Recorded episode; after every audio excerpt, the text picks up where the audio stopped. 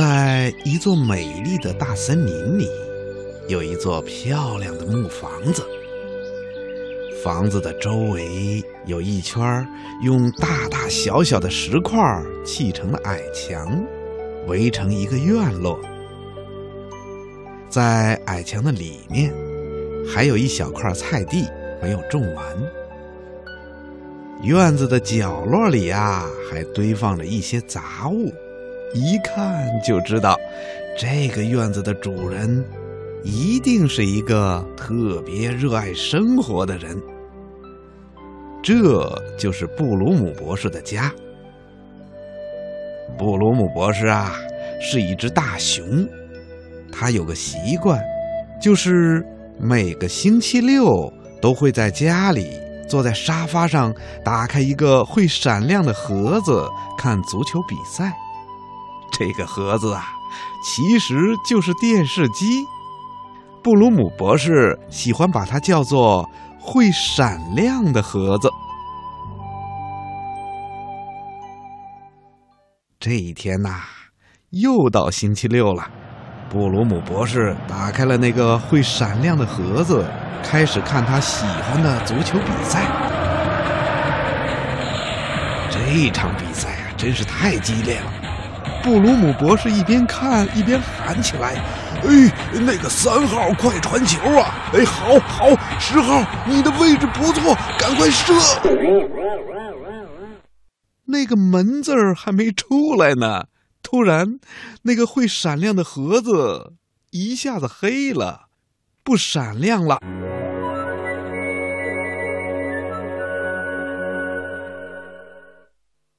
我的老天，这是怎么回事儿？布鲁姆博士很生气，他从沙发上跳起来，拍打着那个会闪亮的盒子，还大声的喊着：“快快快踢呀！”可是没用，盒子里面还是什么也没有。没有足球，没有足球场，更重要的是，没有了足球运动员。这可真让布鲁姆博士搞不懂。布鲁姆博士纳闷的围着这个会闪亮的盒子转呐转呐，忽然他发现了，在这个盒子的后面有一根电线。我的老天！布鲁姆博士想：这么大一个足球场，怎么会顺着一根电线跑过来呢？布鲁姆博士拉起电线扯了扯，只听“呲啦”一声，电线划破了墙纸，一下子跑到屋顶上去了。我的老天！这让布鲁姆博士又搞不懂了。布鲁姆博士仔细地看了看电线，发现电线是通过一个小洞穿到了屋子外面去了。于是，这只大熊赶紧跑出了屋子，爬上了屋顶。可是啊，屋顶上还是没有足球，也没有足球场，更重要的是，没有足球运动员。不过，从这儿看上去呀。他的小院儿倒是尽收眼底，那石头矮墙、矮墙边的小树，还有那块只种了一半的菜地，甚至屋檐下那张折叠椅和那条养在鱼缸里的小金鱼，都看得清清楚楚，一目了然。再抬头往上一看，我的老天！只见一只小黑鸟正站在拉电线的架子上。悠闲地看着他，布鲁姆博士非常生气，他冲着那只小黑鸟大声地吼了起来：“呃，难道是你把我的足球运动员都吃掉了吗？”他搞不懂了。由于太激动了，布鲁姆博士一不小心竟从房顶上掉了下来。我的老天！大熊重重的摔在草地上，摔得他两眼直冒金星。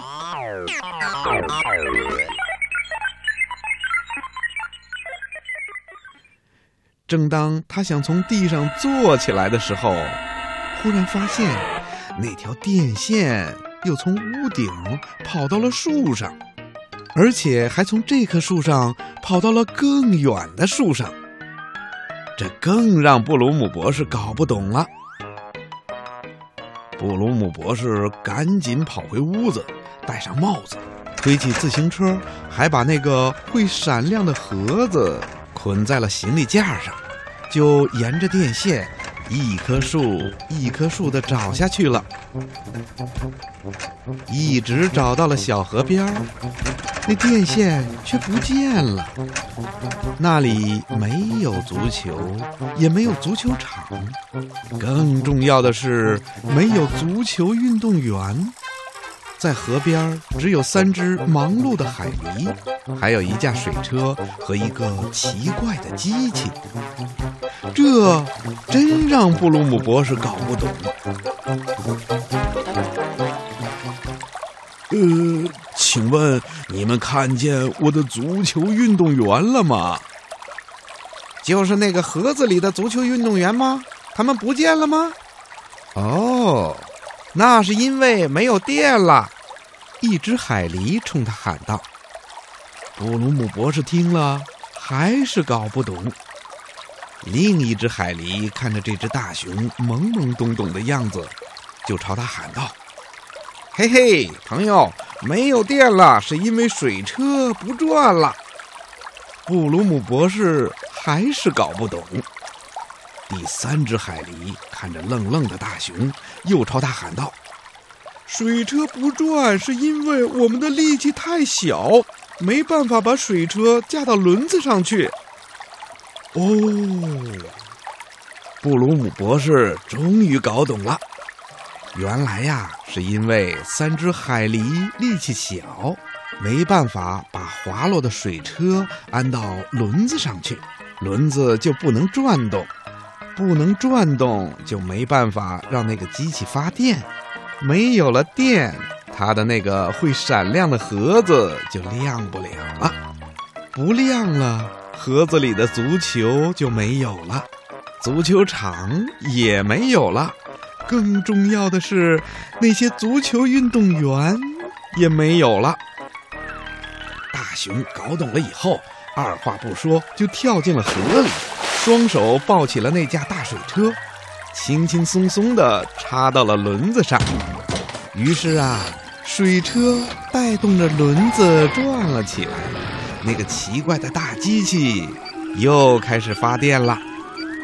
布鲁姆博士赶紧骑上自行车，驮着那个会闪亮的盒子赶回了家。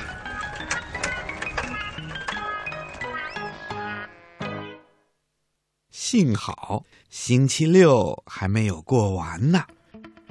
布鲁姆博士赶紧把电线的插头插在了会闪亮的盒子上，啪的一声，盒子又开始闪亮了。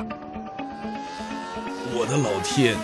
布鲁姆博士看到那些足球运动员竟然坐上了一辆辆小汽车，正在兜圈子呢。这又让布鲁姆博士搞不懂了。不过没关系，赛车刚好也是布鲁姆博士喜欢看的哟。